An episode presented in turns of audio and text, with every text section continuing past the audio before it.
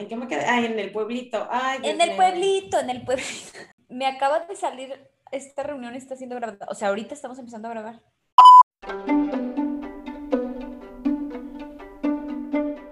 Divagar es hablar o escribir sin concierto ni propósito fijo ni determinado. Divagar es separarse del asunto de que se trata. Nada que ver es el espacio seguro del divague y por eso estamos aquí, por nuestra responsabilidad moral hacia ese lugar feliz en donde no hay estructura ni propósito más que el más purísimo placer de hablar de cosas. Cada semana divagaremos a partir de una frase famosa del cine. Tenemos solo una regla, no hablar de la película o frase que da título al episodio. Este podcast no es de apreciación cinematográfica, literaria ni nada parecido, no se asusten. Esto es nada que ver. Comenzamos.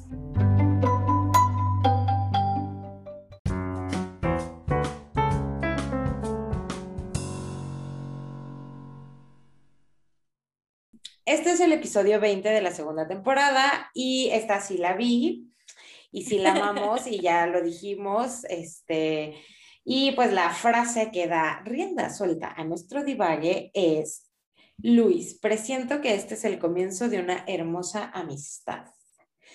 La frase en versión original es, Luis, I think this is the beginning of a beautiful friendship. La película es Casablanca, amamos.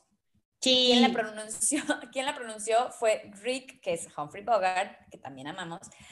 Eh, y se lo dice al, capital, al capitán Reynolds, que es Claude Rains, en la escena final de la película, tras ver despegar el avión en el que se va Ilsa, que es Ingrid Bergman. O sea, básicamente se le va el amor de su vida y le dice al otro, "Mm, pero tú y yo vamos a ser bien amigos, va a estar bien padre. Pero lo bueno es que vamos a hacer amiguinchis, entonces tipo, no hay problemichi. Sí. Pero bueno, a ti, Mané, esta frase que te evocó. Ay, pues obviamente aquí, pues digo, casi que la única era hablar de la amistad. Ajá, Entonces, yo quería hablar como de una bonita historia entre dos amigos. ajá. Y eh, encontré una que no solamente me parecieron, me parecieron como interesantes, sino de que en realidad el hecho de ser amigos cambió para siempre la vida de ellos y de sus familias. Y Ajá. estoy hablando de la amistad entre Chum Lee y Corey Harrison del precio de la historia. No sé qué, o sea, no sé de qué me estás hablando. ¿Nunca viste el- no puedo creer que nunca viste el precio de la historia. El precio de la historia no se lo manejé, es un programa de televisión. Sí, es un reality de History Channel en donde tienen una casa de apuestas. Ay, no, O sea, nunca le he puedo visto. creer no Y yo que. Yo dije, no. y yo que soy súper fan del reality show que le llaman, no, no se lo he manejado. ¿Nunca has visto el meme de no lo sé, Rick parece falso? No, o sea, yo, mm, o sea, ubico la frase muy bien, pero, o sea, nunca he visto el, el- la serie. Bueno, No sé ni de qué ahora, se trata, pues. cómo estuvo. Ajá. No te puedo Cuéntame, creer, pues, cuéntame. Estás muy en shock. Estoy muy en shock porque 100% pensé que sí la ibas a conocer. O sea, todo Y ya de que todo se derrumbó, ya no sabemos qué va a pasar. Bueno, se cancela todo, bye. Tenemos que hacer un pequeño team back. No, no, no, no. Me da mucha risa porque el guion aquí seguía diciendo, si viven debajo de una piedra y no Yo vivo debajo de una piedra, Bueno, eso te pasa por no ver el History Channel. ya Pero sé, bueno. por no ver cable y solo ver Netflix. Ajá, bueno, e- exactamente. Bueno, El precio de la historia es un reality show eh, que es como el programa estrella del, de- del- del canal donde sale, que es el History Channel, y sucede en una casa de apuestas familiar. Esto de la dinámica familiar es muy importante en el negocio, pero en realidad el que hace que todo funcione es un amigo de la familia que se llama Chom, que se llama Chom Lee, que Ah. mm, es amigo de la infancia de uno de los que están ahí. O sea, básicamente el precio de la historia es de que un hitazo sin precedentes. Todo el mundo la conmigo. conoce, no entiendo, no entiendo cómo. Me acabo de enterar que no lo sé, Rick, parece falso, es de eso. Sí, sí, sí, sí. O sea, es una, es un, literal es una casa de, de empeños en Las Vegas, que se volvió famosísima Ajá. porque pues ahí graban el... Ah, el- de empeños, es que dijiste de apuestas y yo, ¿cómo pues? Ay, perdón, de empeños, confu- empeños. Me confundiste mucho, pero luego sí vi que era de empeños y yo ya estaba muy perdida, eh, Sí, De empeños, de empeños, perdón. Ajá. Bueno, estos Chumli y Cory eran amigos de la escuela y de que literal crecieron jugando ahí en la casa de empeños eh, mucho antes de que se hiciera famosa ni nada. O sea, la casa la fundó Richard Benjamin Harrison, que también sale en la serie, que es el abuelo. Y en, la serie le dicen el viejo, que la fundó en el 86 cuando él ya tenía 41 años. O sea, si ustedes todavía no han, no han fundado el negocio de su vida, pues todavía tienen tiempo. Todavía tenemos tiempo, gracias literal se volvieron millonarios y la fundó cuando tenía 41 años y todavía iban a pasar como 20 años para que se hiciera famosa, o sea, porque en el 86 la fundó y en el 2009 salió la, la, la serie. O sea, hasta antes del 2009, pues digo, sí, seguramente le iba bien con su negocio de empeños, pero pues no es que estaba de que siendo multimillonario como ahora. Entonces está, bueno, iba bien. Sí, sí, tranquilamente, pero jamás como cuando se hizo famosa la serie. Entonces, en la serie están este, el, el, abuelo, el hijo Rick, que es como, como el más, como que él es el que más sabe de historia y es como el que más se empeñó en que hicieran un programa con eso, entonces como que es el más respetable, como es el personaje que, que, que más jala ahí, que también aparece en la serie. Y eh, este, es, y, tienen al otro, al hijo de Rick, o sea, el nieto, son de que las tres generaciones, que es Cory, y el amigo de Cory de la infancia, que es Chumli. Este Chumli es el único, es el único mm, miembro del elenco que no es parte de la familia. Entonces, todos los demás están ahí en el negocio familiar. Ajá, exacto. Es el único que pues no va a heredar lo que viene siendo su acción, pero pero pues muy bien de todas formas. De todas, maneras, de todas maneras le va muy bien. o sea, para de que estás trabajando en la tienda del amigo de tu, del, del, papá de tu amigo y termina siendo multimillonario, pues está Entonces. Bueno, pues sí. ¿Cómo pasaron de, de eso, de ser, de, de, ser unos que trabajaban en una tienda que se llama Gold and Silver Pound Shop, así se llama la casa de empeño? ¿Cómo pasaron a ser estrellas de la telerrealidad? Pues mira, en el 2008 unos productores de Letfield Pictures fueron de que de fin de semana a Las Vegas y les llamó muchísimo la atención la cantidad de tiendas de empeño que hay bizarrísimas, porque pues yo creo que sí hay un lugar súper bizarro para tener una tienda de, empeños. Eh, sí, pues quieran empeñar ahí. Sí, los que son adictos al juego y así, todo empeño. Ajá. Entonces, este, pues dijeron, ay, esto es una mina de oro. Y entonces empezaron a buscar una casa de empeños que, fuera un negocio familiar para que como que hubiera relaciones entre los, entre, entre los empleados y todo. Y entonces así llegaron a la casa Golden Silver, que ya había salido unos años antes en un documental y como que Rick en realidad llevaba como varios años tratando de que, de que su negocio figurara en televisión y como pues tratando así de que, de que alguien lo volteara a ver, básicamente. de que, oigan, aquí vengan y empeñenme. Ajá, pues yo creo que él veía que la dinámica estaba muy graciosa ahí con, su hijo y Chomli y su papá, y, que además pues sí venían, venía mucha gente a traerle objetos pues muy interesantes como para hacer un programa. Y bueno, originalmente la serie le interesaba a HBO, pero la presidenta de History Channel de ese momento su consigna era como encontrar una programación más light para su canal, porque en ese momento, básicamente tú prendías History Channel y, había de que la Segunda Guerra Mundial a todo lo que da, siempre. O sea, la única programación era eso, eso y, y programas súper de que los aliens y así, o sea, cosas muy raras. Sí, a mí eso me gustaba del History Channel. Sí. Pero entonces, este, dijeron, no, no, necesitamos algo como para atraer un público que esté menos, menos traumado, o sea, gente, o sea, como que algo más popular son. y entonces, ajá, y entonces, este, como que les empezó a llamar la atención eso, y de hecho, al principio, la, el, en inglés, el título del, del precio de la historia es Porn Stars, que es como las estrellas del empeño. Y ah. en realidad al principio iba a ser Pawning History, que está más parecido al precio de la historia. O sea, que era como empeñando la historia. Ajá. Entonces, como que, que, digo, lo hicieron muy bien porque querían como rescatar el valor histórico de los objetos que llegaban a la casa de empeño, entonces como que por eso quedaba bien que estuvieran en History Channel. Pero al final como que ya, o sea, la dinámica entre el viejo Rick, Cardi y Chumley, eh, eh, o sea, tienen tanta, tanto carisma juntos que, o sea, en realidad eso es lo que terminó haciendo éxitos a la serie. O sea, sí te, sí te interesa las historias de las gentes que llevan eh, cosas a empeñar, pero realmente lo más gracioso es cómo se llevan entre ellos y cómo se hablan entre ellos. Incluso el doblaje ha sido muy bueno. Entonces, o sea, justamente el no lo sé Rick parece falso, pues es la frase en español del doblaje, porque en Latinoamérica nos llegaba doblada. Y en Latinoamérica es súper popular, todo el mundo la ama. O sea, porque el doblaje está, es muy gracioso y hablan como, oh, sí. Pero de una forma que es más charming, que te da un poco de cringe, pero, pero te cae bien. Como que justo se la pegaron, ajá.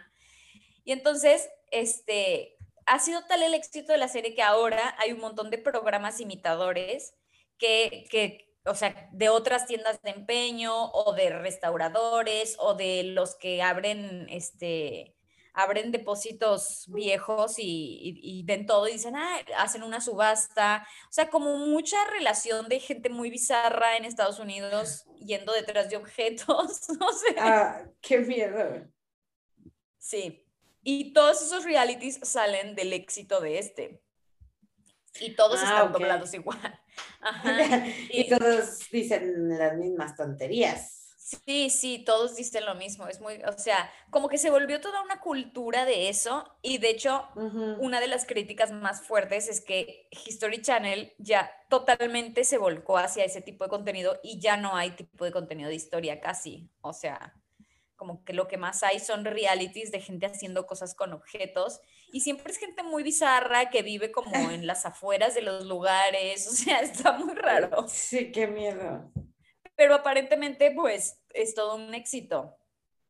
Y en, en esta, el, el precio de la historia, o sea, para la casa de empeño, obviamente fue de que un golden ticket, porque ya es un spot turístico de Las Vegas, o sea...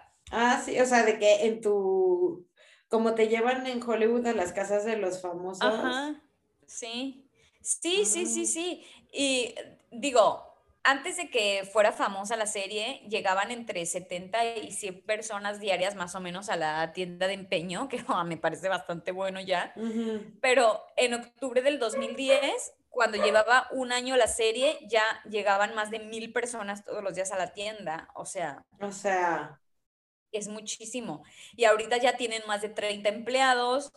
Ya desde que la abrió, la ampliaron 10 veces y, pues está de que ya maneja los 4.600 metros cuadrados. ¿A ti que te gusta lo del metraje de la propiedad? Yo que no le sé nada, o sea que tengo 4.000 metros. 4.600 tiene la tienda. Oh, está bien grandísima. Está bien grandísima, sí. Pues imagínate para tener 30 empleados, o sea, pues es un, de que un Liverpool del empeño más. Ándale. Sí, ¿cuánto me dirá como Liverpool más grande? No sé. Pues igual sí mide más, seguro, pero pues sí, sí, sí, sí o sea, es son lugares enormes. Este, y pues tienen de que su propio merchandising y luego estos cobran por apariciones en fiestas y demás. Ajá. Y pues digo, obviamente los que están en, el, en la serie pues no atienden el mostrador, porque además, y, y además hay una ley como que protege a la gente que empeña, este, que empeña objetos que tiene que ser confidencial. Entonces, pues, o sea, imagínate que estás viendo el programa y ves a tu, ves a tu marido empeñando de que tus joyas, pues no, ¿verdad? Ay, qué miedo. ¿Y entonces, pero les borran la cara o qué? Pues a los que están detrás y eso, creo que sí. Hace mucho que no lo veo, no he puesto atención a eso, pero en teoría para, para grabar cierran la tienda y se ponen a ah. Ponen a un muchachito que sí ya firmó todo lo que tenía que, que firmó los derechos, claro, sí. Y digo, obviamente todo está arreglado este, desde antes, o sea, La gente que va obviamente firma un contrato donde cede los derechos, pero también desde antes ya arreglaron el precio, ya vieron cuál va a ser como la historia que van a hacer detrás del objeto, o sea, como que no es así nomás. Y digo, van ellos y se toman tiempo en grabar como como alegan entre ellos de que no, dale más precio, no, te estás no sé qué. Ah, o sea, hacen como toda una peleada de... Claro, pues sí, o sea, hacen todo el happening de que, ah, y entonces yo cuando voy a hacer el papel, yo me equivoco y pongo un nombre que no es y luego tú me vienes a regañar, o sea, como que todo eso, pues obviamente está guionado porque ellos, si bien durante años trabajaron ahí todo y la casa de, de empeños es de ellos, no, o sea, pues no, si tú vas a empeñar algo, no te van a atender ellos tranquilamente, así de, ah. hola, sí, o sea, pues no. Oye, yo quisiera, voy a llevar mis joyas, o sea, mis dos collares. sí, pero pues no. Dos cadenitas. Ajá. Ay, no, no las empeñes. No, ¿cómo las voy a empeñar? Ni tengo nada que empeñar. pues total que em, otra cosa que llama la atención y que como que se ha vuelto como una característica del programa es que muchas veces llaman expertos de que, por ejemplo, no sé, les traen una guitarra de 1930 y de que, sí, es original, estaba en el ático de mi abuela, no sé qué. Y, ah, permíteme llamar a un experto, que de hecho también hay un meme de eso, de, déjame llamar a un experto. Ah, este, sí, siempre, siempre les dicen así de que permítame llamar a un experto y esos expertos sí son expertos reales. De hecho, muchos son dueños de negocios ahí mismo en Las Vegas como de ese rubro. Entonces, al principio lo hicieron muy inteligentemente como para expandir el alcance del programa. O sea, por ejemplo, hay uno, no sé, pues digo, en Las Vegas hay de que eh, la tienda de guitarras más, este, más cool y no sé qué, y pues obviamente el dueño de ahí tiene muchísima clientela y sabe de eso y entonces lo llevan como experto. Entonces dicen, no, es que en los 30 esa madera no se usaba, así que esto es falso.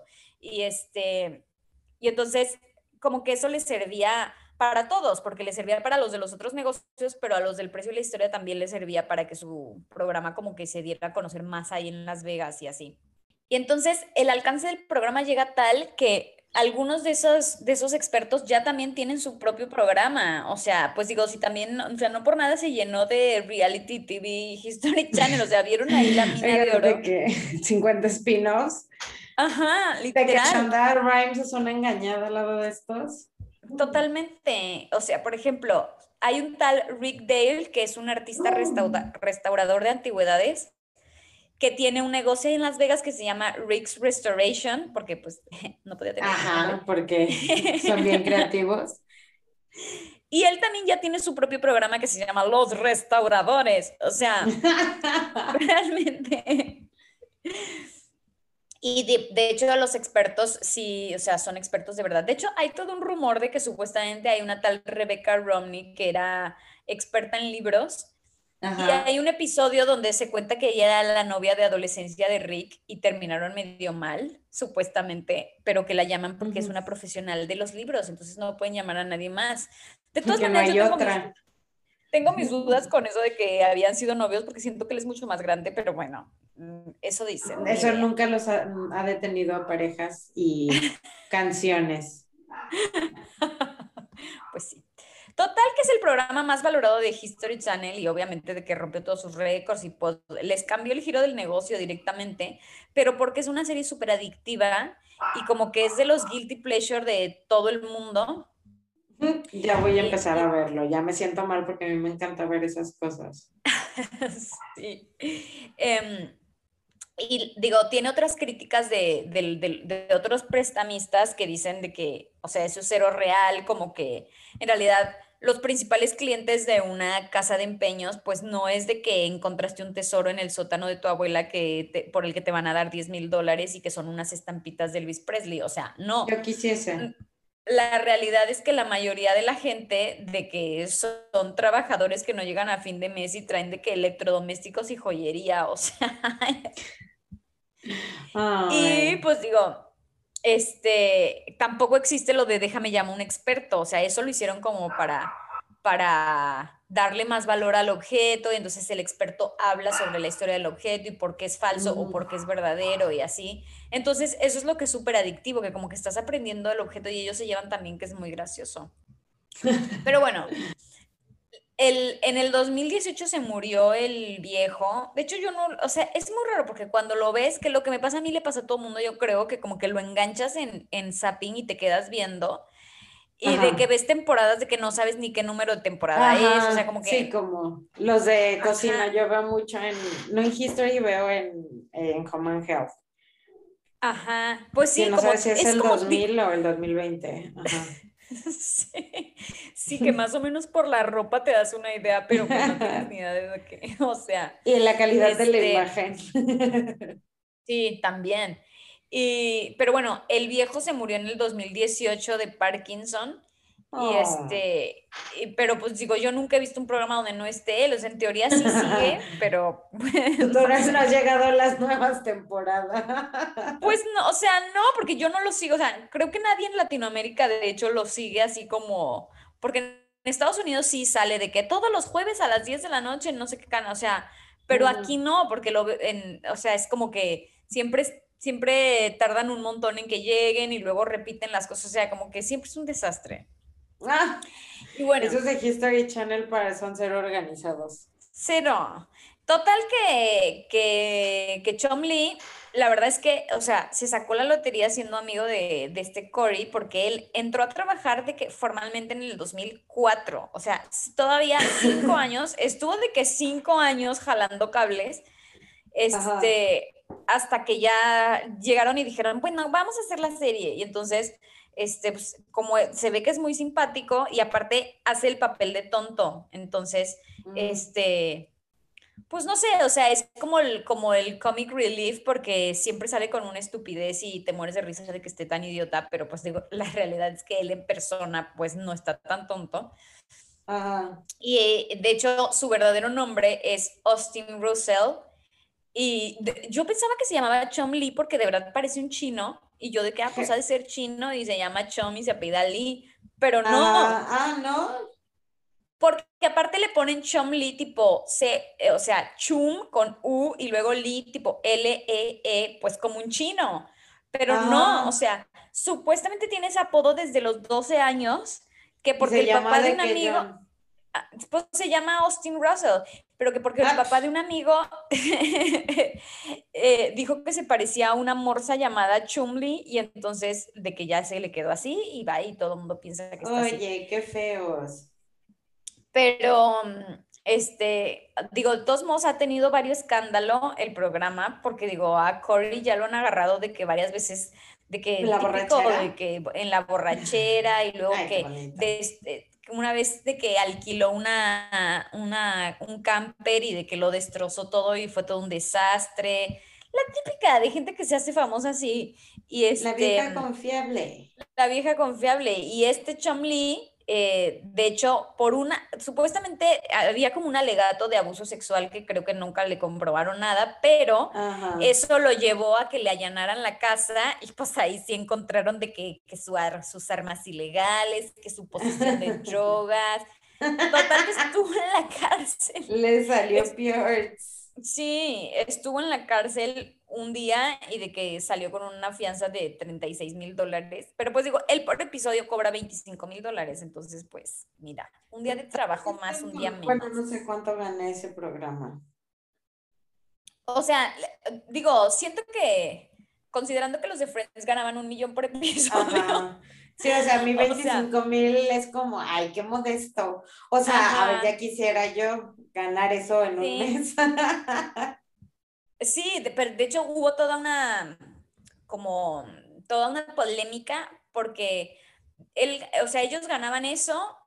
Supongo que ahora ganen más, no sé esa, esa cifra de cuándo es, pero este, o sea, los, los dueños de la casa de empeño sí se han hecho de que multimillonarios, pero bueno, también porque su negocio floreció pues como el pan caliente.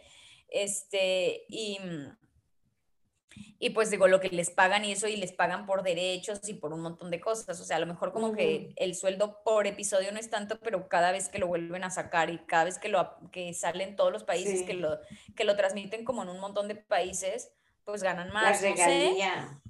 Lo que es la regalía, este, pero hubo toda una polémica porque supuestamente los, como que todo el crew estaban súper underpaid o sea, como que hacían un montón de horas extras y eso, y, y, eso nunca se los pagaban, y total que mm. hicieron ahí todo un, todo un, les hicieron de que su plantón, y al final, pues digo, ya no sé en qué quedó esto, pero los de History Channel estaban muy, este, tuvieron problemas con eso.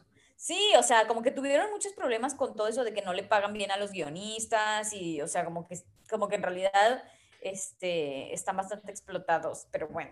Mira, qué gracioso. No manchados. Ah, pero mira qué divertida está la serie. Pero mira qué divertida está la serie. Pues sí, la, la huelga de guionistas, esta que fue hace unos años, pues era también por eso que no, no les daban nada de regalías ni nada, pero pues. O sea, han pasado tantas cosas que ya se me había olvidado que los guionistas habían hecho una huelga. O sea, ya la neta es que, o sea, si me dices, no, el año pasado, tipo, no sé, la Tierra sufrió un cambio y se volvió plana, o sea, tipo, ya no me sorprendería. Sí, hubo la huelga de guionistas. Me acuerdo que era todo un tema porque no, no, salían episodios de las series y era como que ya, arréglense. Eh, páguenles, que quiero saber qué pasa con Grey's Anatomy. Tú te me fuiste muy millennial de, la vieja escuela con Dios. Sí. Muy millennial viejo con Dios, sí. Ajá, sí, millennial viejo es ya Dios, sí, que es parte de nuestra, nuestra juventud. Pero pues digo, Grey's Anatomy ya es una constante en el tiempo, igual que la reina de Inglaterra, ya llegaron a ese punto. Yo creo sí, pero yo creo que ya está llegando, está dando sus últimas patadas de ahogado.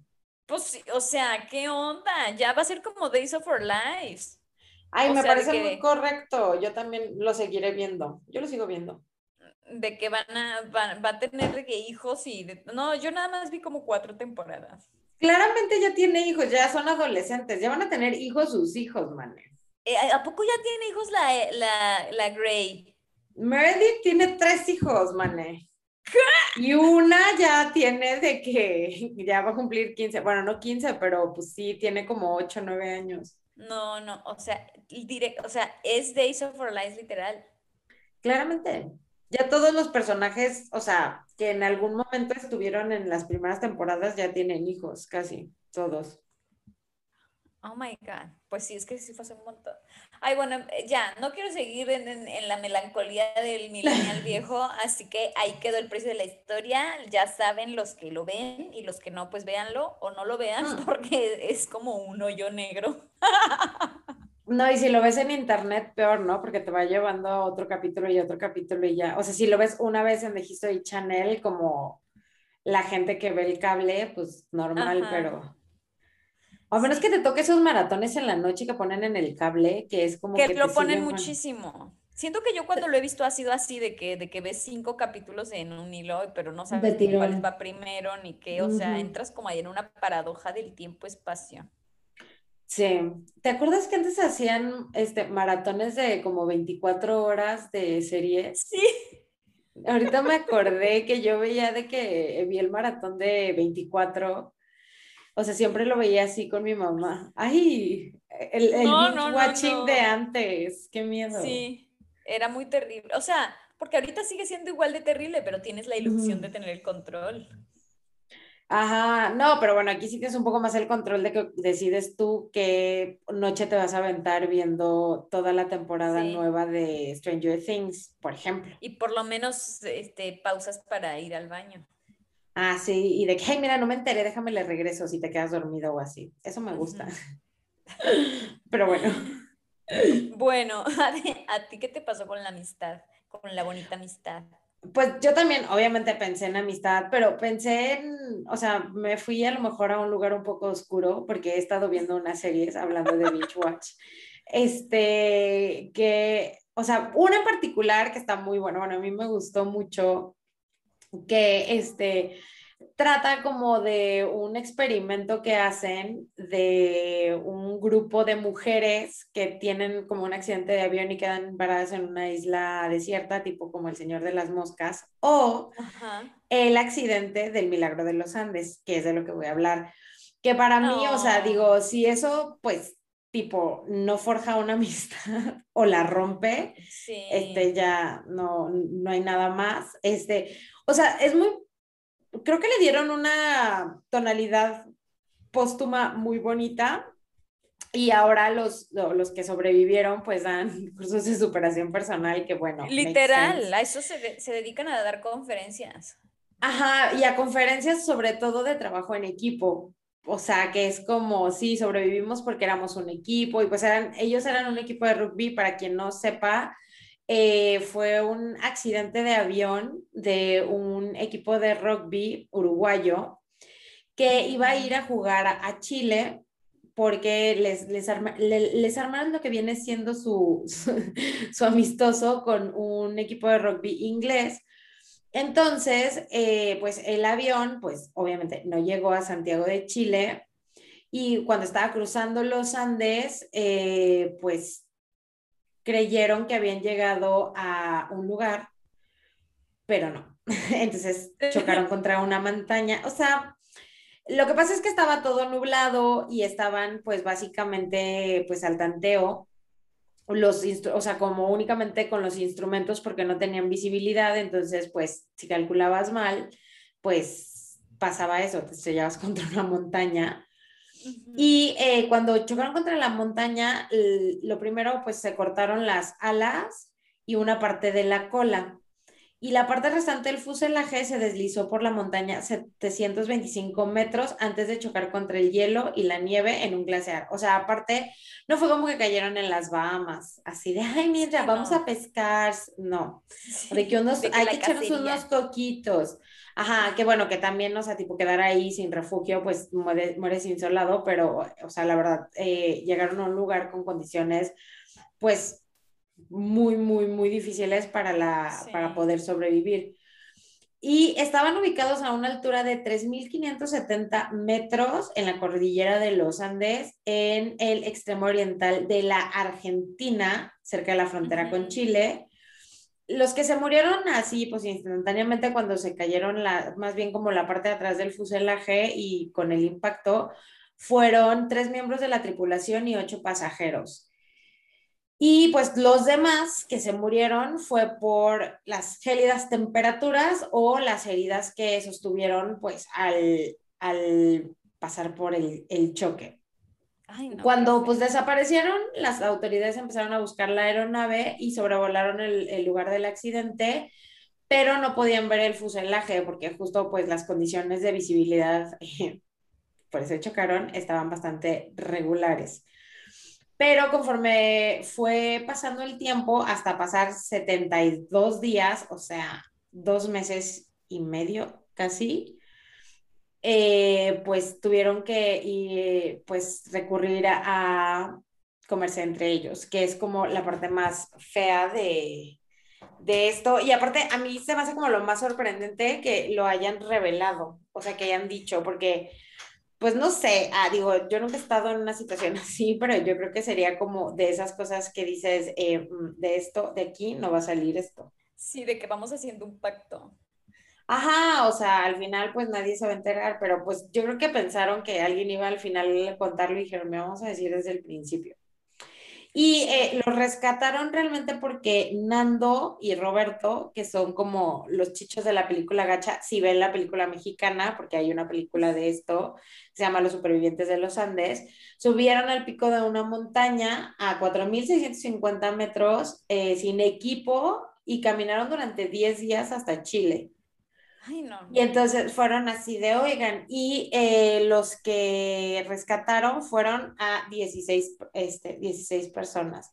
Eh, durante el tiempo que estuvieron, pues después del accidente hasta que los rescataron, murieron 13 personas más. Qué horrible. Ajá, y pues bueno, eh, habían 45 personas y pues los que estaban en la cola murieron y bye, ¿no? Entonces los primeros en morir se fueron Ramón Saúl Martínez, perdón, Orvideo Ramírez, que eran de los tripulantes, digo, perdón, eran eh, parte de la tripulación y los que eran pasajeros, pues eran Gastón Costemalle, Alejo Ouni y Guido Magri. Y este, Daniel Shaw y Carlos Valeta también, este, ellos sí, pues, se murieron por el impacto. Valeta, de hecho, sobrevivió a la caída, y, em, pero tropezó por el, por el glaciar y cayó en nieve profunda y se asfixió. Ay, no. Ajá, sí, es, es muy feo porque o sea, ellos hacen cuenta que eh, el 13 de octubre del 72 fue cuando se estrellaron y el cuerpo de él lo encontraron en diciembre. Uf. Ah, de bueno, ay, mira. Y por el impacto se dice que otros cuatro murieron porque pues los, los asientos como que se pues, fueron arrancados y se fueron a la parte delantera del avión, que fue, era el, el doctor del equipo y su esposa, y este Fernando Vázquez también, que era estudiante de medicina, y Eugenia Parrado, que iban ahí también como parte del equipo. El piloto murió instantáneamente cuando pues la nariz chocó y este el copiloto estuvo gravemente herido y se quedó atrapado en la cabina. De hecho, sí logró decirle a uno de los pasajeros este, o sea, sí logró hablar con ellos y de hecho le pidió que le pasara su pistola y le disparara. Entonces yo creo que dijo, mira, no la voy a librar, mátenme a Ollita. Y la verdad no era un avión comercial, ¿no? No, no, no, no era una, o sea, lo rentaron para llevarlos a pues a todos. Y este, de hecho había unos que eran estudiantes de medicina, entonces ya después del choque, que eran Gustavo Servino y Roberto Canesa, empezaron a evaluar la gravedad de las heridas y pues empezaron a, tratar a quien podían ayudar. Nando Parrado tuvo una fractura de cráneo y permaneció en coma durante tres días. O sea, el, que, el güey que fue caminando a que lo rescataran estuvo en coma tres días. Ajá. Y ahí despertó así de que... Hola. Ay, buenos días. Aquí. Ah, de que, ay, no era, una, no era una pesadilla. Sí, o sea, pobre hombre, todavía está después de tres días en coma así en la nieve de que, ay, no, oigan, si no me muevo yo, claramente aquí no se mueve nadie. yo creo que era de ser, eh, o sea, tenía como ese tipo de personalidad de que, mira, si no lo hago yo, eh, esos que piensan que si lo quieres bien hecho, hazlo tú, y dijo, mira, si no despierto aquí yo del coma, aquí esto se, o sea, se van a comer entre ellos y los van a terminar comiendo a ellos mismos y no vamos a llegar a ningún lado. Entonces. Tal cual. Ajá, entonces, bueno, la primera semana, eh, pues, de hecho, la primera noche murieron cinco personas más, el copiloto que no le disparó el otro, o sea, también manchado, a lo mejor en el día, no sé, 37, que le diga, güey, me estoy muriendo, mátate, y ya que hiciera un callito de la supervivencia, pero justo cuando acabas de caer y que, oye, mátame, pues claramente no va a suceder. También murió Francisco Aval, Graciela Mariani, Felipe Maquirrain y Julio Martínez Lamas. Quitaron los asientos de todos de, pues, de adentro del avión y hicieron como un refugio para poder eh, pues vivir en, dentro del fuselaje. Quedaban 27 personas en este momento, o sea, en la primera semana había 27 personas, pero era un espacio de 2.5 por 3 metros. Pero bueno, lo bueno es que hacía frío, porque si estaban en el calor eh, actual que estamos viviendo aquí en nuestro hermoso país, o sea, directamente, o sea, se hubieran asesinado, pero de el calor y la desesperación. Y pues, eh, bueno, usaron equipaje, asientos y nieve como para cerrar y protegerse del, del hielo. Y este, Nando se despertó tres días después y se enteró que su hermana había, estaba gravemente herida, intentó mantenerla con vida sin éxito y ella se murió el octavo día. Eh, y bueno, se enfrentaron pues la primera semana yo creo que fue, ah, de las más, pues ha de ser como lo más complicado porque estaban a temperaturas de menos 30 grados, o sea, no era de que, it's chilly, o sea, era frío asqueroso. Y eh, la mayoría eran como medio costeñitos, o sea, tipo habían vivido cerca del mar, entonces tampoco estaban acostumbrados a esas, o sea, porque tipo si tú estrellas a unos noruegos, a lo mejor en esos climas, pues igual dicen, ay, mira, como en verano, entonces como que más fácil y salen en el short y las chanclas y así. Entonces, este, pues empezaron, o sea, la primera semana pues fue como hacer su refugio y este, buscar como suministros, sobre todo pues de medicina, ropa y equipo para el frío, ¿no? Conforme fue pasando el tiempo, eh, pues obviamente tenían muy poca comida. Tenían ocho barras de chocolate, una lata de mejillones, tres tarros pequeños de mermelada, una lata de almendras, dátiles, caramelos, ciruelas secas y varias botellas de vino, que en mi opinión muy personal, eh, esas yo las hubiera intercambiado por todo lo demás, de que no, a mí no me den mi porción de comida, denme el vino. Eh, pero eso es una decisión muy personal y mi gusto muy particular. Y eh, pues dividieron en cantidades súper pequeñas para, o sea, pues el, o sea, la típico, o sea, no la típico porque no siempre estamos en una, pero como lo que tu lógica te diría, ¿no? O sea, tenemos tanta comida y pues cómo podemos hacer, tipo, no morirnos, pero que nos dure como el mayor tiempo posible. Entonces, eh, por ejemplo, comió, o sea, Parrado, este que es el héroe nacional, comió un maní cubierto de chocolate durante tres días, o sea. Ay, no. Este, pero aún cuando racionaron todo, pues obviamente se quedaron sin comida. Ya lo repetimos, no había vegetación natural, no había animales y, o sea, no podían cazar y no podían como recolectar. Y eh, después de la primera semana se acabó la comida y este, intentaron comerse tipo el algodón, los asientos y el cuero, pero pues obviamente se enfermaron por comérselos porque mm, no.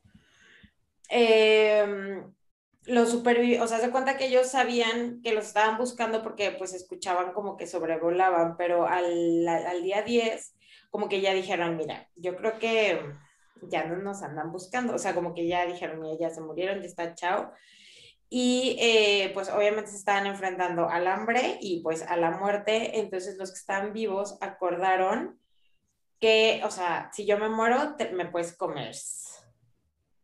Entonces los supervivientes se comieron la carne de los cuerpos de sus amigos muertos.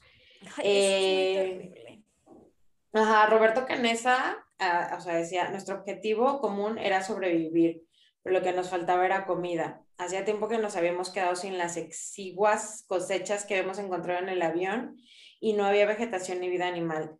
Después de solo unos días, sentimos la sensación de que nuestros propios cuerpos se consumían solo para seguir vivos. En poco tiempo nos volveríamos demasiado débiles para recuperarnos del hambre.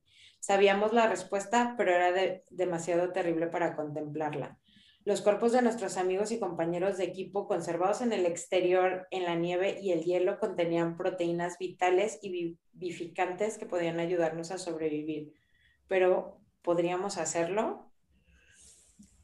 Y, pues, eh, hicieron. Y el grupo decidió colectivamente comer carne de los cuerpos y eh, la mayoría de los muertos, pues es que aparte, o sea, es como si yo te comiera a ti, mané. O sea, no era como que, ay, este güey no lo conozco, sino es alguien, o sea, uno de tus amigos.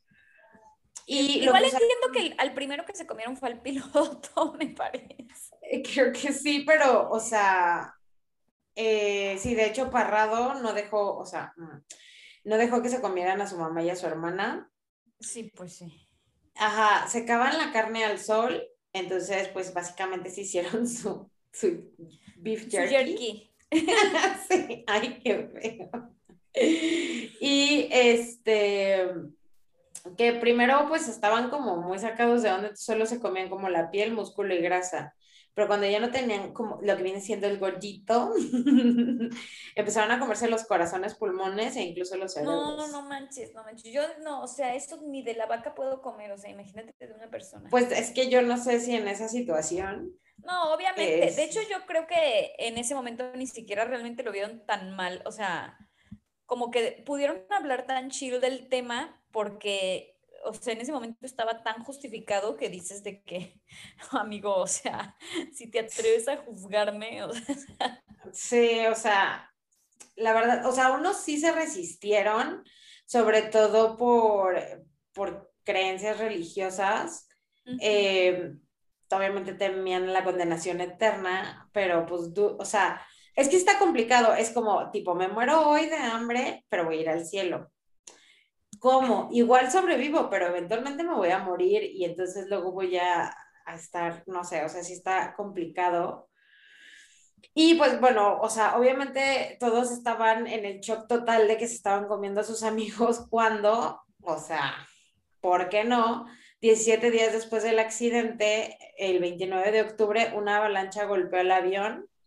O sea, de que, ah, no se murieron, pero tantito.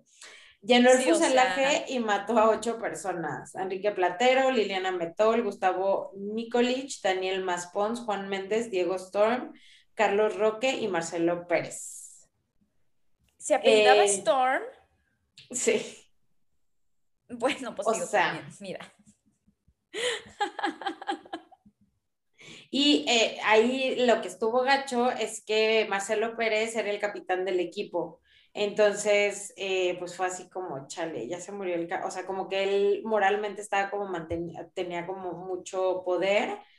Y pues lo peor también es que enterró el fuselaje y eh, pues, o sea, lo llenó hasta un metro del techo. Entonces se dieron cuenta que pues están quedando sin aire. Eh, Nando, Nando Parrado es, o sea, tipo la estrella del cine nacional. Totalmente.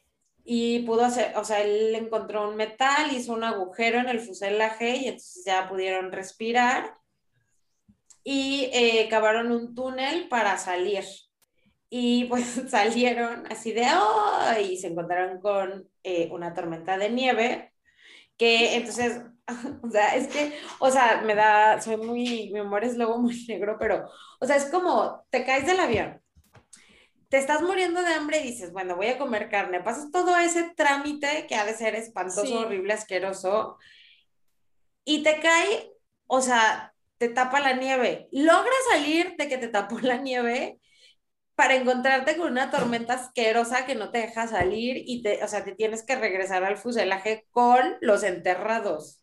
Ay, no, no, no, no, no, no, no. O sea, es que yo creo que yo sí me hubiera ahí dejado morir. O sea, yo hubiera hecho de que Jesus take the wheel, o sea, no. Sí, ya sé, o sea, creo que algunos sí lo hicieron, pero Nando no. Entonces, ya después de como todo esto que les pasó, dijeron, no, mira, o sea, aquí ya no nos van a venir a buscar, claramente los Andes nos quieren fuera de su territorio porque nos están intentando matar varias veces. Entonces, este, decidieron hacer una expedición. Otros, pues, o sea, eh, la típica de todas las de supervivencia, o por lo menos en las películas, que es, o vamos a buscar, a lo mejor aquí al lado hay un pueblito y nos morimos, o no, tipo, nos morimos en el intento de encontrar salir de aquí, o nos quedamos aquí y nos morimos, pero o a lo mejor no nos morimos y llega alguien. Entonces, eh, pues ellos tenían la esperanza de que Chile estuviera hacia el oeste. Em, entonces, pero había una montaña como muy grande, entonces dijeron, bueno, vamos para el este. Y se encontraron eh, el chocolate, que tu chocolate, que empanadas de carne, que una botella de ron importante, cigarros importante. Y entonces decidieron eh, agarrar unas baterías que estaban ahí, como en la parte de atrás, para el fuselaje, que había una radio, antes de, pues, básicamente subir a la montaña para ir hacia Chile. Dijeron, no, mira, ahorita em, un muchachito que se llamaba Roy, dijeron, este le sabe, eh, me contó que él de chiquito deshacía radios y luego los volvía a armar y si servían, entonces yo creo que él lo va a poder arreglar. Entonces, pues que agarran sus, este, mm, agarran sus baterías, se las llevan, pero varios días el Roy, pues la verdad, yo creo que les mintió porque eh, pues no pudo hacer funcionar la radio. y, y él, o sea, eh, digo, sabíamos que, que Parrado es el, el héroe de esta película, entonces pues él ya, el Roy, que pues no pudo arreglar el, el, radio, dijo, ya, mi vida no sirve para nada, soy un, soy un desastre para, para la misión y se quería dejar morir, pero Parrado le dijo, no, amigo, tú y yo vamos a salir de esto juntos. Y sí, fue uno de los supervivientes, pero eh, tres o sea, días después, tres personas eh, murieron, eh, dos por gangrena y otra persona que era Numa Turcati, que, perdón, no sé si es hombre o mujer, no quería comer carne humana, sorry. sí, pero no quería comer carne humana, o sea, se rehusó a, a manejar lo que viene siendo o sea, literal, échenme un cachito de, de tu piernita. Eh, y murió el, al día 60 y pesaba 25 kilos. Entonces, o sea, como que estas últimas tres muertes dijeron, no, mira, la verdad es que sí nos vamos a morir. O sea, por si no había quedado claro que se iban a morir, dijeron, mm, yo creo que igual sí. Y em, eh, ellos podían escuchar la radio, pero no podían mandar un mensaje. Entonces, escucharon que la Fuerza Aérea Uruguaya dijo, bueno, está viendo otra vez otra vuelta. Entonces dijeron, no, hay que ir a un lugar donde, o sea, tipo aquí no nos van a encontrar, entonces hay que, hay que irnos a una expedición o alguien tiene que ir a buscar como gente, ¿no? Entonces, lo primero que pensaron fue, ok, fuimos a caminar hacia el este y casi nos morimos congelados en la, en la noche, entonces hay que hacer como una especie pues de material para acampar en la noche, porque no solo vamos a caminar como un día, ¿no?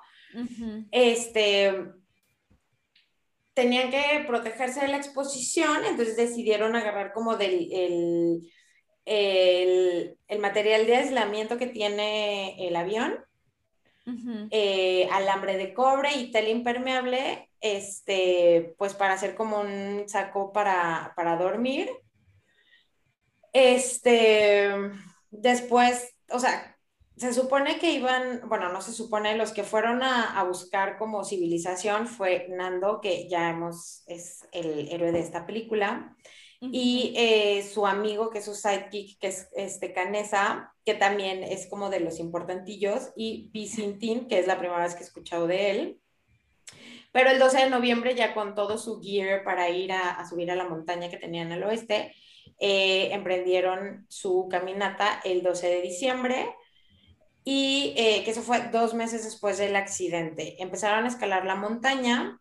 Según ellos pensaban que estaban a 7000 pies, o sea, 2100 metros, pero estaban a 3600, o sea, un miscalculation como pues de mil metros. Ay, no, pobres. Ajá, y el piloto les dijo, pues andamos por Curicó, eh, antes de que se muriera. Y entonces dijeron... Más palabras.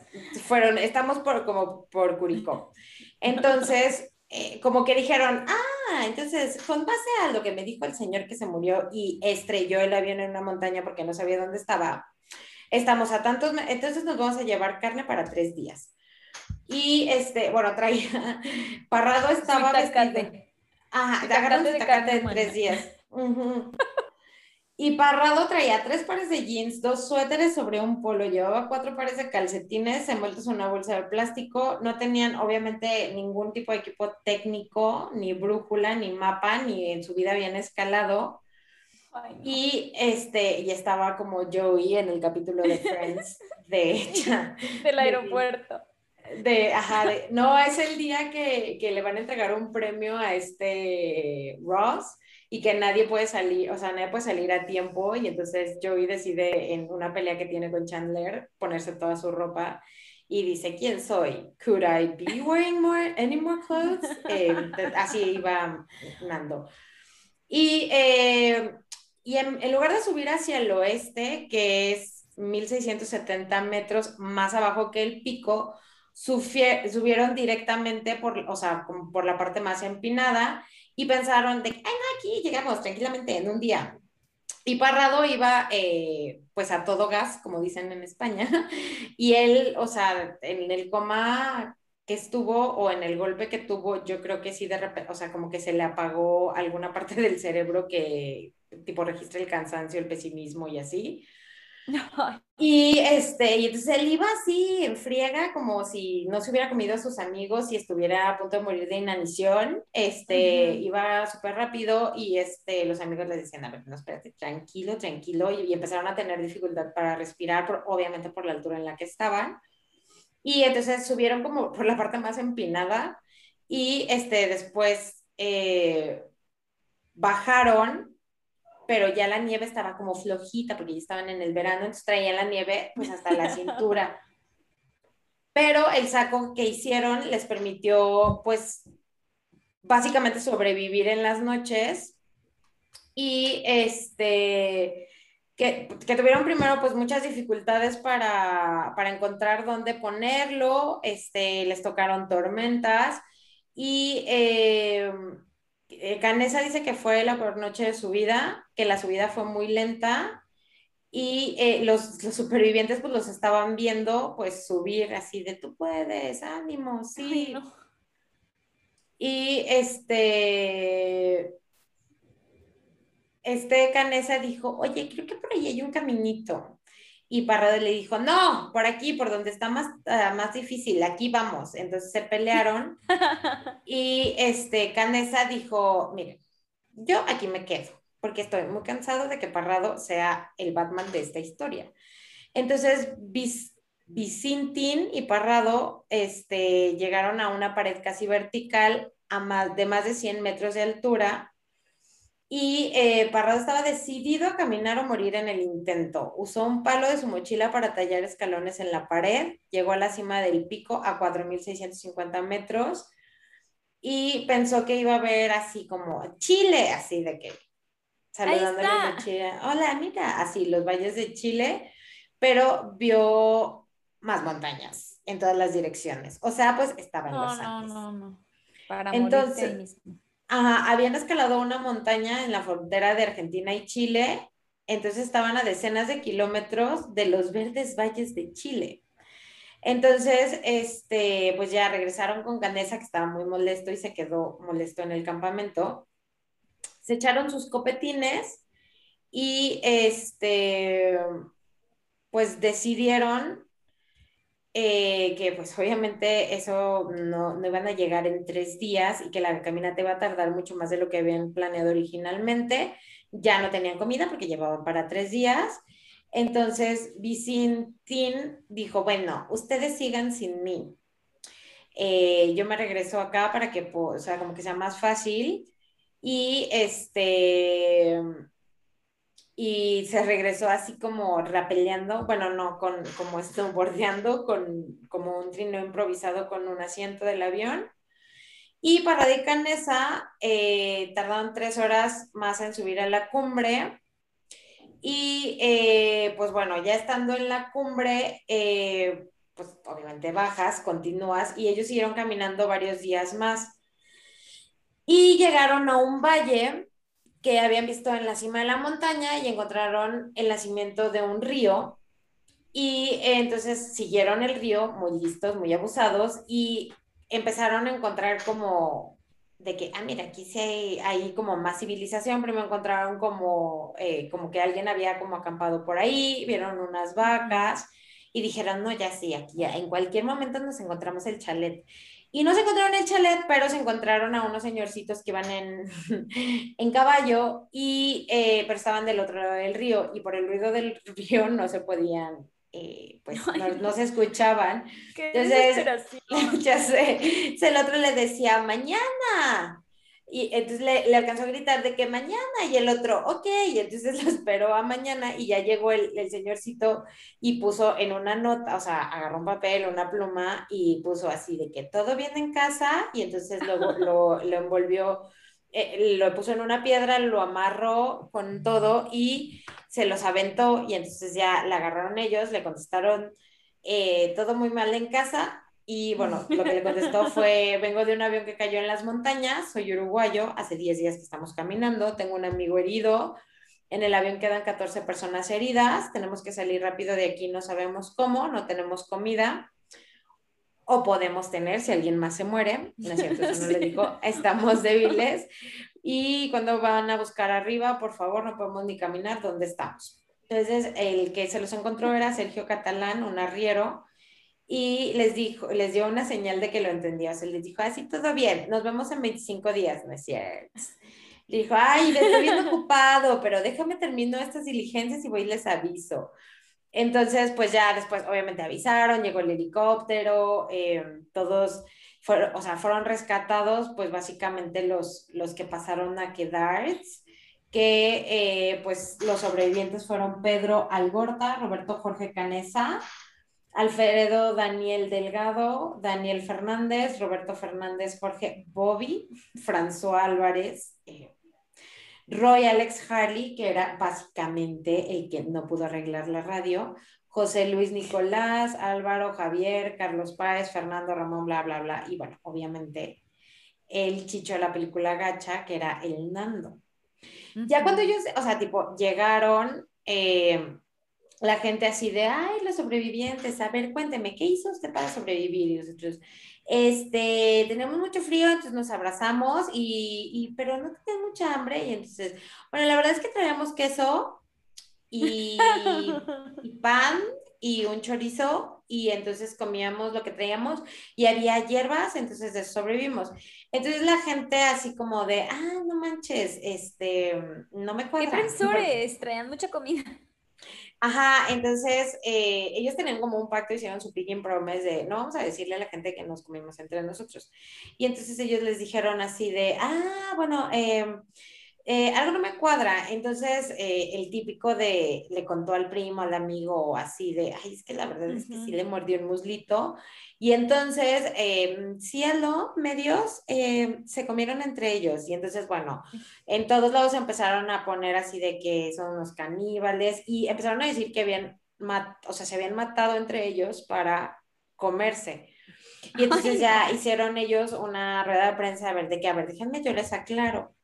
La verdad es que no, o sea, yo ya me comí cuando ya estaban muertos. Aparte, de que necesidad de matar gente con la cantidad de gente que naturalmente se murió en un accidente de avión, o sea. Pero tú no sabes qué tal que todos sobrevivieron, Mani. Pero bueno, les le vamos a creer a Nando. Eh, entonces dijeron, no, a ver, nos los comimos ya después de que se habían muerto. O sea, murieron por causas naturales, slash el choque, la nieve, eh, la tormenta, la avalancha, todo lo que pasó y entonces ya estaban, pues no los comimos. Y entonces la gente así de, pues obviamente se indignaron y hubo muchísimo repudio así de, oigan, ustedes están en contra de la ley de Dios. Entonces dijeron, ah, no, perdón, se me olvidó decirles que antes de que se murieran los que nos comimos, les dijimos, oigan, y si se mueren y nos los comemos, se agüitan. Y ellos dijeron, no, no, no, no te preocupes, yo no me voy a enojar. Entonces ya, ah, nos hubieran dicho eso antes. Entonces ahora les vamos a hacer un libro, les vamos a hacer su documental, les vamos a escribir sus canciones y les vamos a pagar para que nos den clases de cómo ser un buen equipo. Y así fue como, como terminó. Digo, hay miles, hay varias, hay varios libros, hay como cinco libros. Hay una película Mexican Curious que se llama Supervivientes de los Andes del 76. Y en el 93, Ethan Hawke, que pues basically estaba en los cuernos de la luna en principios de los 90, eh, la hace de, pues de Nando. Obvio, sí, esa fue la que yo vi y lo amé. Eh, sí, obviamente es imposible no amar a Ethan Hawke en los noventas. En los 2000 un poco se cancela porque le puso el cuerno a, a su esposa que... Ay, ¿cómo se llama? Ella estaba ah. con Uma, ¿no? Con Uma Ajá, le puso el cuerno a Uma Thurman con la... O sea, él le puso el cuerno a como a principios de los 2000, si no mal recuerdo, cuando estaba de moda que le pusieran el cuerno con las niñeras. Con la niñera, qué horror, o sea. Ajá, entonces, eh, sí. O sea, le pasó básicamente, o sea, él estaba en los cuernos de los, en los 90, en los 2000 pues aplicó un pique y este, y pues ya todo se derrumbó. Pero bueno, si quieren ver la película, está en los 90, todavía no había muchas cancelaciones, entonces safe to say que lo pueden ver sin sentirse mal. y pues hay muchas canciones también, hay una canción... Em, que, bueno, ahí, sí, es una canción que se llama Miracle in the Andes, eh, creada por Adam Young, que es una partitura musical de 10 pistas que cuenta la historia del desastre a través de una canción. Y mira, yo no la voy a escuchar, eh, no. Y Oye, hay pero otros. también está su obra de teatro, o sea, Ah, tienen su obra de teatro también, Sobrevivir a los Andes. No, no, no. Y, o sea, obviamente Nando, este, claramente es un rockstar y se la pasa, o sea, el Nando y el Roberto son como los que más sale de que en su libro, porque es que Nando escribió un libro. Entonces, este, también se llama Milagro en los Andes y eh, tuvo críticas positivas, o sea, que iba a poner, miren, la neta es que yo los maté para comérmelos, o sea, dude, obviamente No. todo es, es, y es como es la- en la película, o sea, de, ay, está bien, cómeme porque me voy a morir. Yo la verdad no creo que hicieron ese pacto. Llámame cínica, pero, güey, o sea, yo creo que vieron, o sea, a lo mejor a los primeros que se comieron fue así como, dude, pues ni modo, nos los comemos. Y ya, y de, bueno, de ahora en adelante si alguien se muere, se agüitan si nos los comemos y ya dijeron, bueno, no, No. y ya. O sea, Sí, tampoco. creo. Pero bueno, eso fue a lo que me llevó. Ay, no, no, no, muy tremenda esta historia. No, el mundo no la puede superar, o sea, creo que van a Y sacar no una película nueva. No sé dónde escuché que iba a haber como una nueva versión, no sé. O una Pero- serie, te digo, estas series que están sacando de que avientan pubertos a una isla desierta, hay dos que yo he visto, una que es un experimento y otra que se supone que sí les pasa y es como tiempo después que tienen un secreto que seguro que se comieron entre ellas, pero no importa, está buenísima, véanla. Se llama ¿Cómo se Yellow? Jackets Ok. y la Eh, otra se llama The Wilds. Pero bueno, ya nos toca la siguiente manera. Pues mira, me está muy acorde el tema porque la siguiente película es la del Silencio de los Inocentes, que básicamente pues es Ah, Hannibal. sí. Y que acaba de salir la serie de Clarice. Ajá. Eh, y bueno, la frase está un poco fuerte y dice, uno del censo intentó hacerme una encuesta. Me comí su hígado acompañado de habas y un buen Chianti. Eh, fuerte. Sí, muy terrible. Este, es del 91, el- que en español, o sea, en español de España le pusieron el silencio de los corderos. Y así está en Ajá. esta lista, pero bueno, para nosotros era el silencio de los inocentes. La verdad es que yo nunca la vi completa, o sea, como que Pues, ajá, o sea, cuando salió yo estaba como muy chiquita para eso y siempre me dio mucha impresión, entonces es como que he visto escenas, pero nunca la he visto completa porque me da mucha, mucho miedo. Ay, a mí sí me gusta mucho. Y de hecho vi toda la serie de Hannibal y así. Pero bueno, todos Ay, sabemos mis problemas eh, que me mentales de esas cosas. Siempre Sí. la he evitado, le he sacado la vuelta. Muy maravillosa. Y también vi la de los dragons y todo, vi todas. Muy fan. Vi todo eso de investigación policíaca unida con asesinos seriales y así, me parece muy maravilloso. Sí, sí lo. Pues bueno, esto fue en el 91, creo que es la primera, primera, primera del, del universo de Hannibal Lecter. Sí, la primera es Silence of the Lambs y después hacen las precuelas que son con este Edward Norton y con Ralph Fiennes. Qué miedo. Pero bueno, pues esto fue nada que ver. Esperemos que les haya gustado mucho y no se coman a sus amigos sin autorización previa. Por favor, hagan un pacto antes. Adiós. Chao.